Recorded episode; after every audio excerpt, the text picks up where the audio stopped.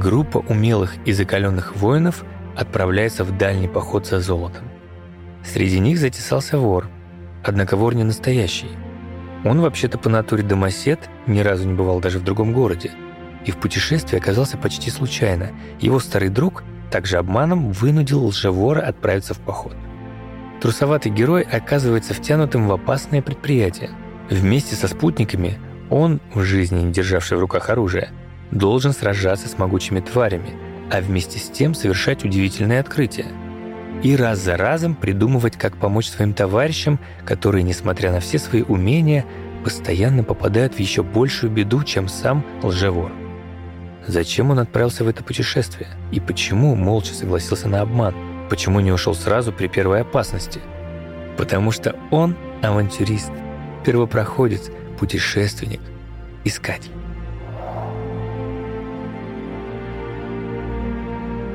К этой истории мы еще вернемся в конце выпуска. А пока привет, это Анар и подкаст «12 друзей Юнга», в котором мы ищем архетипы в произведениях мировой культуры. Искатель – архетип вечного путешественника и первооткрывателя. Что им движет? Какие цели преследуют такие люди и персонажи, и почему вечно быть в дороге и в поиске, даже со множеством приключений, не всегда хорошо? Давайте по порядку.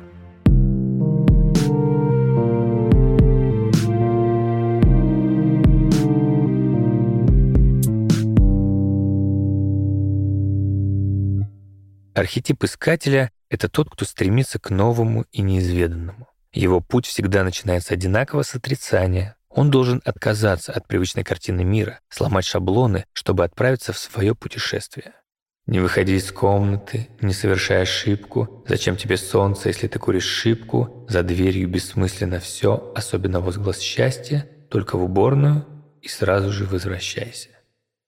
Тот случай, когда из комнаты как раз нужно выйти, не оглядываясь на цену ошибки. Этот архетип неразрывно связан с авантюризмом, потому что главная его цель — это в действительности поиск себя, а инструмент такого познания — исследование мира вокруг. Поэтому чаще всего искатель — это путешественник. Обычно он находится в поиске некой с большой буквы истины, на этом месте может быть что угодно, от материальных сокровищ, которые ищет Индиана Джонс, до более абстрактных вещей вроде свободы от рутины и устоявшегося порядка вещей. Это, например, к проделкам Тома Сойера. Его хулиганство — лишь своеобразный способ познания, и отказ идти в школу ради купания — это попытка найти свое место в мире. Со школой все ясно, подчинено регламенту и потому все предельно скучно, за ее пределами большой и открытый неизвестный мир. Вот что интересно. Я уж знаю, говорит миссис Полли, что Масса Том, что Масса Том будет звать тебя белить забор, а ты на это не соглашайся, иди своей дорогой. Да мало ли, что она говорит. Давай сюда ведро, я мигом сбегаю, она и не заметит. Ой, я боюсь Масса Том, боюсь миссис Полли, она мне голову оторвет, ей-богу, оторвет. Оторвет? Да она никого даже пальцем не тронет. Разве что стукнет по голове наперстком, да и все тут. Хулиганские выходки хотя и не делают Сойеру чести, но и не делают Тома плохим человеком, и в нужный момент он храбро защищает свою подругу и помогает им обоим выжить в пещере.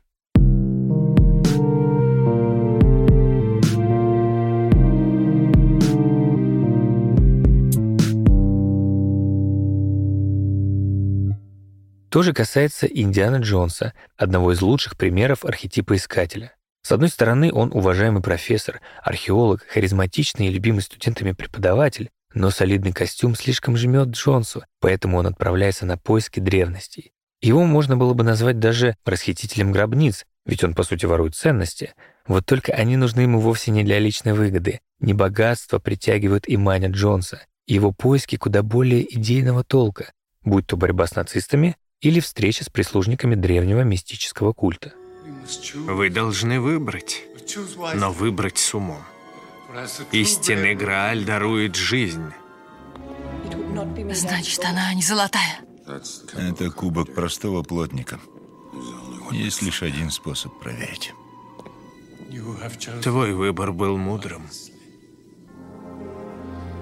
Но помни, Грааль не уйдет за пределы Великой Печати. Это граница чаши а также плата за бессмертие. Всем привет! Меня зовут Марина Волкова. Я клинический психолог и редактор телеграм-канала Ок, ясно. В самых общих чертах Искатель – это такой образ героя, который все время к чему-то движется, который ищет себя в процессе какого-то странствия, какого-то путешествия, который все время пребывает в дороге и стремится к лучшему миру – который ищет лучшей жизни и очень верит, что впереди его ждет ну, вот что-то еще более захватывающее, любопытное и прекрасное.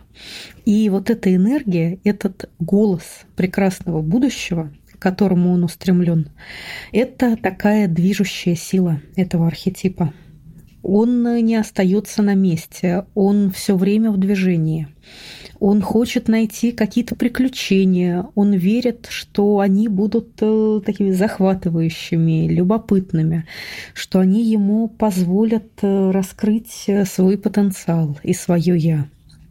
То есть искатель, он такой, он независим, он вольный ветер, и его невозможно удержать в одной точке и на одном месте. Он раскрывает, все время раскрывает для себя этот мир и потенциал этого мира. Он дышит полной грудью и не хочет быть связанным какими-то ограничениями.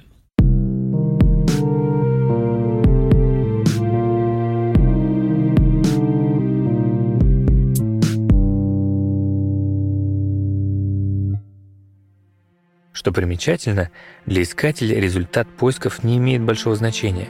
Обретение некой истины, как уже говорилось, это лишь предлог и повод. Пользоваться ей будет другой архетип – мудрец. А искатель, достигнув цели, сразу найдет себе новое.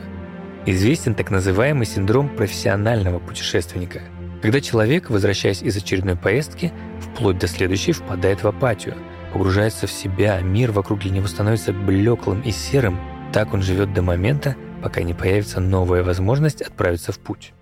Привет, меня зовут Таня Лебедева, и я отвечаю в «Силе ветра» за приключения, то есть фактически придумываю все, куда вы потом едете. Это основное ядро наших ребят. Люди, которые, во-первых, подсаживаются на путешествия. Мы делали аналитику, у нас примерно 80% ребят, кто ходит постоянно. То есть они возвращаются из нового путешествия, как ты говоришь, и начинают планировать а, следующее. И да, наверное, это такая их основная объединяющая черта, что люди не могут представить свою жизнь без э, путешествий и приключений. Разные цели у разных людей, но в целом, да, это то, что их объединяет. Это образ жизни, без которого они уже не мыслят себя. Яхтинг очень хорош для кого-то, а для кого-то, может, это, наоборот, ужасная вещь, что ты там не можешь ничего на сто процентов спланировать. И люди, которые тревожные, которые, знаешь, там за полгода составляют планы, там все придумывают, где они там поужинают, вот с яхтингом так вообще не работает, ты можешь все придумать, а потом случится непогода, шторм, и все, все твои планы перевернутся с ног на голову, и у нас были такие истории, когда, не знаю, мы готовили регату на 300 человек на Мальте, в итоге на 5 дней случился шторм, и мы застряли отрезанные на острове, вся программа полетела в тартарарым, но зато э, получилось какое-то другое приключение. Вот, и поэтому люди, которые чаще всего выбирают яхтинг, им у них вообще как бы нету конечной цели. Скорее всего, цель — это поиск приключений, и через яхтинг ты как бы и отправляешься в это приключение, потому что никогда на сто процентов ничего до конца не знаешь. Объединяет этих людей, то да, во-первых, они ищут э, нестандартный формат приключений, они хотят взаимодействовать с людьми и часто с новыми людьми, которые они не знают. А так как ты всегда путешествуешь в команде, но за редким исключением, ты э, хочешь не хочешь, вступаешь в эту коммуникацию, открываешь для себя новых людей. И яхтинг это еще делает абсолютно по-особенному. То есть тебе, скорее всего, не получится надеть маску э, и так прожить неделю с людьми на лодке.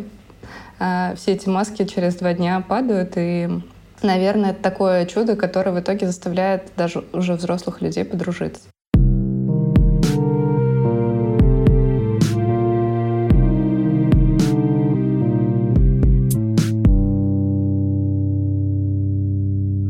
Главный страх искателя — это скука повседневность и обыденность. Отсутствие новых впечатлений, невозможность жить полной жизнью убивает представителей этого архетипа. Чарльз Манс, путешественник. Я вырасту и поеду туда, куда и он. Южная Америка, как Америка, но Южная. Мы перетащим наш закрытый клуб прямо к самому водопаду. Я туда доберусь и подробно опишу все свои великие приключения. Впрочем, путешествие искателя может иметь конкретную, конечную и вполне выполнимую цель. Тогда его поход обретает понятные рамки, а история становится даже интереснее. Как писал французский писатель Жан Кокто в дневнике незнакомца, надо сначала найти, потом искать. То есть сначала сформулировать гипотезу, запрос, задачу, а потом уже отправляться на поиски. Это могло бы стать девизом интернет-браузера, но мы обратимся к более хрестоматийному примеру. Это Одиссей. В принципе, его можно вообще назвать первым искателем в истории мировой культуры. Его цель не найти что-то доселе неизведанное, а вернуться домой во что бы то ни стало. Судьба и боги активно противодействуют этому, и Одиссей сталкивается по пути с все новыми и новыми испытаниями. Пережил бурю, встретился с сиренами. Обошел сирен, приплыл к монструозным Сцилии и Харибде. Даже по возвращении домой царь не находит покоя. Теперь приходится сражаться за свою жену Пенелопу с окружившими ее женихами. Здравствуйте, меня зовут Никита Добряков, я исследователь культуры, историк философии и в первую очередь э, занимаюсь проблемой восприятия произведений искусства. На первый взгляд кажется, что Одиссей — это типичный искатель. Ведь что, по сути, делает этот герой у Гомера? Он сначала 10 лет уходит от дома, да, идет эта длинная Троянская война, частью которой он, несомненно, является, и которая во многом благодаря ему именно и заканчивается, да, с помощью его хитроумной идеи по поводу Троянского коня. Потом 10 лет он возвращается обратно. И, по сути, Одиссей, как один из первых героев европейской литературы, в принципе, представляет из себя архетип путешественника, искателя, да, героя, который постоянно движется. Но если мы обратим внимание, как совершается это действие, почему он путешествует, собственно говоря, то мы увидим, что здесь, по сути, другой архетип. Потому что все-таки искатель — это человек, который самостоятельно выбрал для себя путь движения, путь стремления к цели, путь поиска, да, для искателя поиска движения это и есть реализация его свободы. Это практически всегда самостоятельный волевой акт, да, отправиться в путь. Одиссей же, по сути, вынужден так долго двигаться, да, то есть это вынужденный герой-путешественник, который во многом хочет, наоборот, максимально сократить свое путешествие, да, что уже не типично для искателя. Во-вторых, Одиссей, конечно, все-таки скорее трикстер, потому что если мы обратим внимание, собственно говоря, с чего я начал, да, как он совершает это путешествие, это бесконечная игра обмана, иллюзии и хитрости, да, как пишет о нем Гомер, это хитроумный Одиссей. Э, отличная его характеристика именно хитрость ума.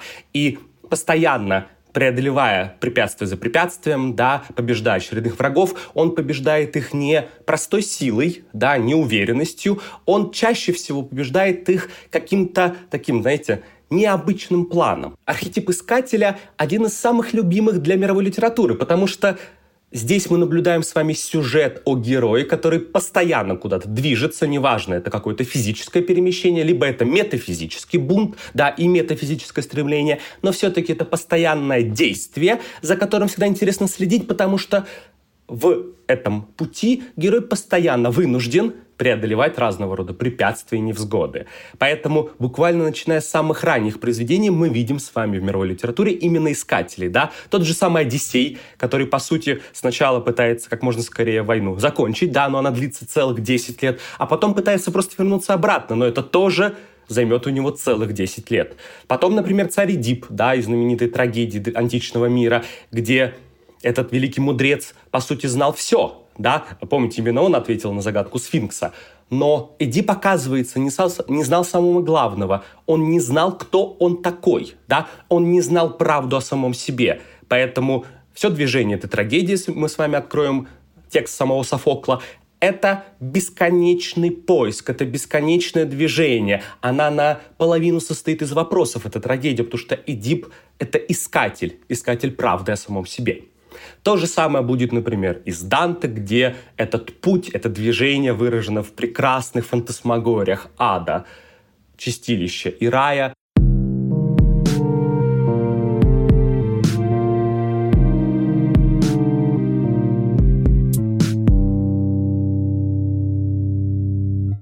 Но у искателя может быть и менее масштабная цель, которая как раз позволит архетипу раскрыться. Так Уолтер Митти из фильма «Невероятные приключения Уолтера Митти» незаметный сотрудник журнала, чрезвычайно увлеченный своим скромным делом, как бы его назвали в русской литературе «маленький человек». С детства он мечтал о путешествиях, но всегда боялся сделать и шаг в сторону от самой простой и очевидной траектории, которую предлагала ему судьба. Все его мечты остаются мечтами до тех пор, пока у него не появляется цель – найти легендарного фотографа, чтобы получить у него снимок для обложки последнего номера журнала. А когда будешь щелкать? Можно ведь и не щелкать. Вдруг что-то спугнешь в этот миг. В душе. Иногда лучше не нарушать волшебство. Лучше дать застыть. Застыть. Да, секунду. Вот этим. Митя отправляется по следам фотографа и неожиданно оказывается в Гренландии, затем Исландии, а затем и вовсе покоряет Гималай. Все это он делает безо всякой серьезной подготовки, без какого-то четкого плана, полагаясь только на интуицию, удачу и помощь множества знакомых, появляющихся по ходу путешествия. В итоге выясняется, что все это было зря. Фотография всегда была у Уолтера в кошельке. Но это путешествие и было для него открытием собственной смелости, самости и самого себя. Искатель в Мите преодолел свои сомнения и страхи, чтобы начать жить полной жизнью, такой, о которой он всегда мечтал – и поиск фотографии стал лишь предлогом. Я в Исландии. В Исландии? Все, тот. Я прощаюсь, ты прости, я к вулкану еду. Слушай, а ты где там, а? В Гималаях. Ха-ха, Гималаях, вот дает.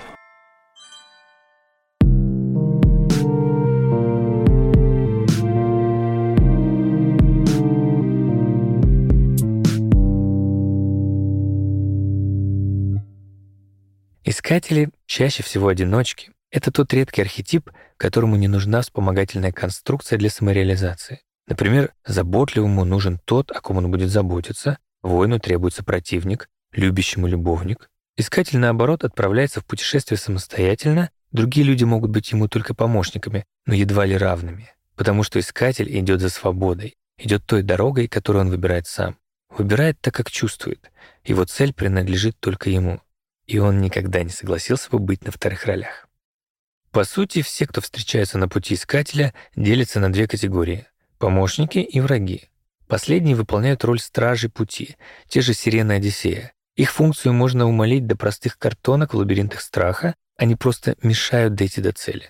Искатель практически всегда одиночка. Почему? Потому что образ искателя — это человек, который во многом одержим своим поиском, одержим своим движением, да. Помните, как Дон Кихот, который был по сути, очарован рыцарскими романами, да, Сервантес пишет же Дон Кихота как большую иронию, да, над всеми рыцарскими романами предыдущих эпох. Но все-таки Дон Кихот — это человек, который живет в этом выдуманном пространстве, да, рыцарских романов, но он-то в нем живет в этом мире. Для него реальность рыцарских романов — это настоящая реальность, поэтому он в некотором смысле движется согласно той цели, которую он выстроил для себя и которую он правда для себя видит. И вот исходя из этой архетипичной ситуации, что искатель — это человек очарован собственной идеей, ради которой он отправился в путь, очень редко кто может стать хорошим другом, да, либо хорошим товарищем в этом пути. Да, у того же Дон Кихота есть друг, да, э, и мы иногда видим людей, которые помогают искателю в его путешествии, но все-таки какая-то внутренняя, да, экзистенциальное одиночество, присущее искателю, как у Дон Жуана, да, или как у байроновских героев, да, это одиночество против мира, да, это одинокий взгляд человека, который понимает, что он живет в мире, который в некотором смысле создан и принадлежит только ему, да, мир его фантазии, мир его воображения. Так работают романтические герои, которые практически всегда искатели и практически всегда одиноки. При этом искатель может быть окружен людьми, но это лишь видимость. Вспомним великого Гэтсби. Главный герой тоже искатель, только ищет он не сокровища в дальних странах, а потерянную возлюбленную. Его вечеринки — это инструмент, Знакомые и гости тоже лишь способ поиска. Даже среди ликующей праздной толпы он остается одинок и независим. Это, впрочем, делает такого персонажа невероятно притягательным, окружая его аурой загадочности и внутренней силы. Он прислал приглашение. Похоже, я один тут такой. Так и не видел мистера Гэтсби. Его никто не видел. Говорят, он троюродный брат Кайзеру и двоюродный дьяволу. Выходит, скверный из меня хозяин, старина. Видите ли, я Гэтсби. Теневая сторона искателя — фанатизм. Искатель может поставить себе такую цель, выполнить которую заведомо невозможно. Например, путешественник может захотеть покорить космос на воздушном шаре, и тогда он либо вовсе откажется от пути, замкнется в себе и не раскроет свой архетип, либо погибнет, метафорически или буквально. Как, например, капитан из Моби Дика. Он одержим идеей найти и убить полумифического белого кита, и хотя команде действительно удается найти его, фанатичность капитана приводит к трагедии. Почти вся команда погибает, а корабль тонет. Белоголовый кит с морщинистым лбом и свернутой челюстью. Скажите имя. Моби Дик. Моби Дик. Я буду преследовать этого кита по всем морям, где бы он ни был. Кроме того, искатели часто просто застревают на своем пути. Это не их теневая сторона в полной мере, но частая практика. Здесь можно вспомнить множество историй о людях, которые пребывают в вечном поиске себя. Даже обрастая множеством хобби, друзей, увлечений и дел, они все равно продолжают искать нечто, что сделает их счастливыми в одну секунду. На этом пути они уже ничего не преодолевают, не открывают кардинально новых горизонтов и в действительности не совершенствуются, а топчутся на месте. Меняются формы, инструменты, картинка вокруг, но человек остается там же, где и был. Склонен архетип и к постоянной смене партнеров. Каждый новый друг, товарищ или знакомый может оказаться ему идеальным, но лишь на время. Например, человек начинает обучаться на каком-то курсе. Он с ним знакомится. И изначально он там видит что-то, что его вот очень сильно привлекает. И видит в обучении что-то такое захватывающее, классное для себя. Приходит, и в какой-то момент испытывает острое разочарование. Вот он вроде бы взял что-то важное. Не только знание взял, а какое-то впечатление, какую-то эмоцию сильную и влекущую. И кажется, что ему больше незачем оставаться. Вот он может идти дальше, он как будто бы не вовлекается в глубоко. И, соответственно, такой человек может не завершать различные жизненные процессы, которые связаны не столько с обучением, но и с другими сферами жизни. То есть он постоянно будет стремиться к э, вот постоянной свежести впечатлений. Но вот такое обновление, оно же не бывает бесконечным. А в погоне за ним он может э, менять места, менять людей. Ну вот потому что мне вроде бы с тобой хорошо, но, наверное, есть кто-то еще более прекрасный, чем ты. И тогда я выберу его. Или я буду к нему стремиться. И для того, чтобы смягчить как-то эти черты, можно вспомнить про архетип влюбленного. Вот если у искателя развита история про то, что я стремлюсь навстречу приключениям, я не могу усидеть сложа руки, мне нужно раскрыть еще что-то о себе, отправиться в путешествие, увидеть мир, узнать его вот во всем его каком-то многообразии. И это такая вот постоянная смена, смена, смена чего-то. И в конечном счете это такой постоянный поиск дома. Вот по сути человек, он все время ищет как будто бы свое место в раю.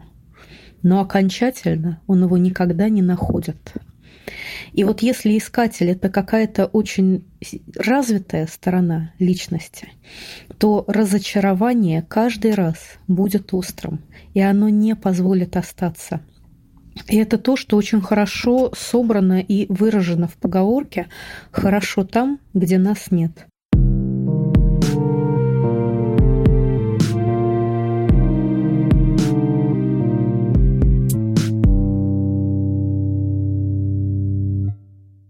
Архетип искателя – один из популярнейших в рекламе. Его использует абсолютное большинство автомобильных брендов, авиакомпаний, сервисов по поиску билетов и производителей товаров для туристов и путешественников. Но встречаются и другие примеры. Парфюм «Саваж», который рекламировал Джонни Депп, Герой бросает игру на гитаре со словами «Мне нужно бежать отсюда». Ведь у всех когда-то была мысль о том, чтобы бросить все прямо сейчас и уехать, не так ли?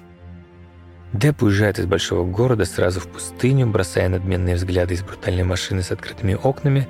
На автомобиле он заезжает прямо в песок, силой бросает открытую дверь, из багажника достает лопату, смена кадра, на крыше машины, глядя на Депа, стоит волк.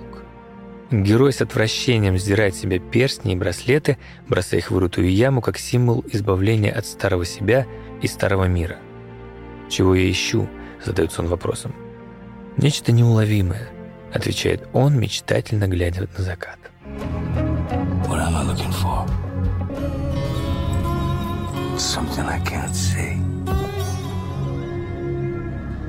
I can feel it. It's magic.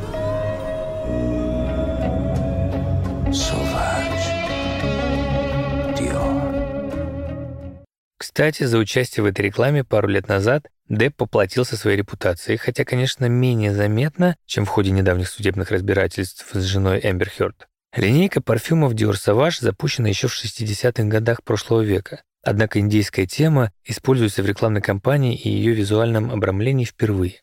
Креативщики хотели тем самым привлечь внимание к коренным народам Северной Америки, но в итоге получили обвинение в культурной апроприации, то есть неоправданном присвоении черт и образов уязвимых групп.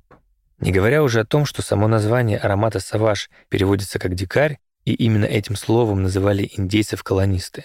Сам Депп, как выяснилось позже, имеет индейские корни, однако в глазах общественности он, конечно, белый человек с привилегиями.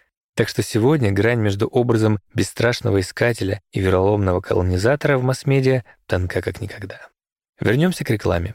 Любопытное применение этого архетипа в рекламе придумал Виктор Пелевин в книге Generation P. Там искатель помогал продвигать пиво. Жизнь — это одинокое странствие. То под палящим солнцем, то в лютый холод. Как часто дорога, по которой мы идем, ведет никуда. И неизвестно, где встретит нас смерть. Когда вспомнишь об этом, все в мире кажется пустым и ничтожным. И тогда наступает прозрение. Туборг, будь готов ко всему. Искатель в маркетинге упрощает задачи. Тебе не нужно быть супергероем. Архетип живет в той или иной мере в каждом. Даже дорогу из магазина до дома можно правильно рассказать. Привет, коллеги и друзья! Меня зовут Александр Диченко, я бренд-стратег, маркетолог и автор подкаста «Маркетинг и реальность». Не обязательно быть Индианой Джонсом, достаточно просто рассказывать, как дойти до определенной точки, в чем угодно, в отношениях, в бизнесе, в карьере, там, в спорте даже, и это не будет э, обязательно архетипом героя, а, и многое другое. То есть у нас есть точка, мы к ней идем и описываем свой путь. Как это сделать через визуал? Здесь уже все зависит от того, что именно за точку э, вы видите э, впереди своего маршрута. На тему архетипа искателя вообще в последнее время очень много видно, что этот архетип прям выражает каждый второй эксперт по SMM. То есть это прям, я не знаю, у них какой-то шаблон, вот что они должны обязательно быть в этом архетипе. Этот и еще там один, наверное, два. Вот э, что обязательно нужно показывать, как ты путешествуешь там по Европе, по странам и так далее. А обязательно нужно показывать, э, что ты вот-вот пришел к какому-то инсайту и сейчас вот о нем расскажешь. Это все вот э, стандартная какая-то инфо-цыганская фигня на самом деле.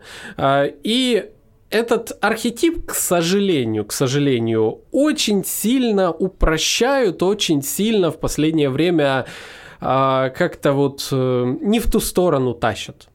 Э, на самом деле, если понять его глубоко, то ты в конечном итоге придешь к некой точке, что глубокое погружение в архетип искателя превращает тебя в человека, неспособного сделать э, что-то до конца. Человека, который бросает все на полпути и бежит к новому. И это проблема, это теневая сторона архетипа. Скажем так, э, вот яркий пример, когда ты приходишь э, в этот архетип и очень-очень сильно пытаешься удивить свою аудиторию чем-то новым, рано или поздно ты становишься никем, из-за того, что занимаешься абсолютно всем. Люди банально не могут сказать, кто ты. Вот их спрашивают, а почему на него подписаться? А я не знаю, а он и то, и то, и то, э, но не до конца. Все потихоньку.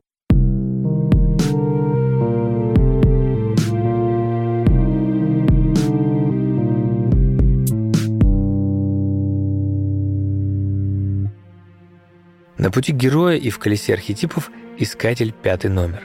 Это первый из средних архетипов. Искатель, как ни парадоксально, вырос из заботливого. Он обрел базовую самодостаточность, увидел, как широк и неприветлив мир, сразился с ним, научился защищать интересы других, вырастил достойных последователей, но не замкнулся на обретенном знании, а напротив, преисполнился своим незнанием и понял, что мир непостижим и огромен, и открывать его заново можно бесконечно. Заботливый становится искателем, героем, который отправляется в новое, теперь уже истинное странствие. В путешествии к цели он должен обрести внутреннюю свободу, понять, что на самом деле не так важна была его цель, как все то, что он приобрел на пути к ней, как Уолтер Митти. Вспомним историю из начала выпуска. Речь шла, конечно, о Бильбо Бэггинсе из «Хоббита». Я могу вам помочь? Это мы скоро узнаем. Я ищу того, кто готов отправиться навстречу приключениям. Приключениям? Вряд ли кому-нибудь в наших краях могут нравиться приключения. От них беспокойство и одни неприятности. Хоббит, никогда не покидавший Шир, выдаваемый Гендальфом за профессионального вора, отправился в путешествие к одинокой горе – он не умел сражаться, не был вором, не был странником, не был следопытом. Бильбо вообще не был готов к такой жизни. Но именно он раз за разом выручал друзей, перехитрил троллей, обманул Голума, вызволил гномов из плена эльфов, а обвел вокруг пальца дракона Смауга. «Куда ты полез? Ты ведь мог погибнуть!» «Я говорил, что ты будешь обузой, что ты не выживешь в походе, что тебе не место среди нас.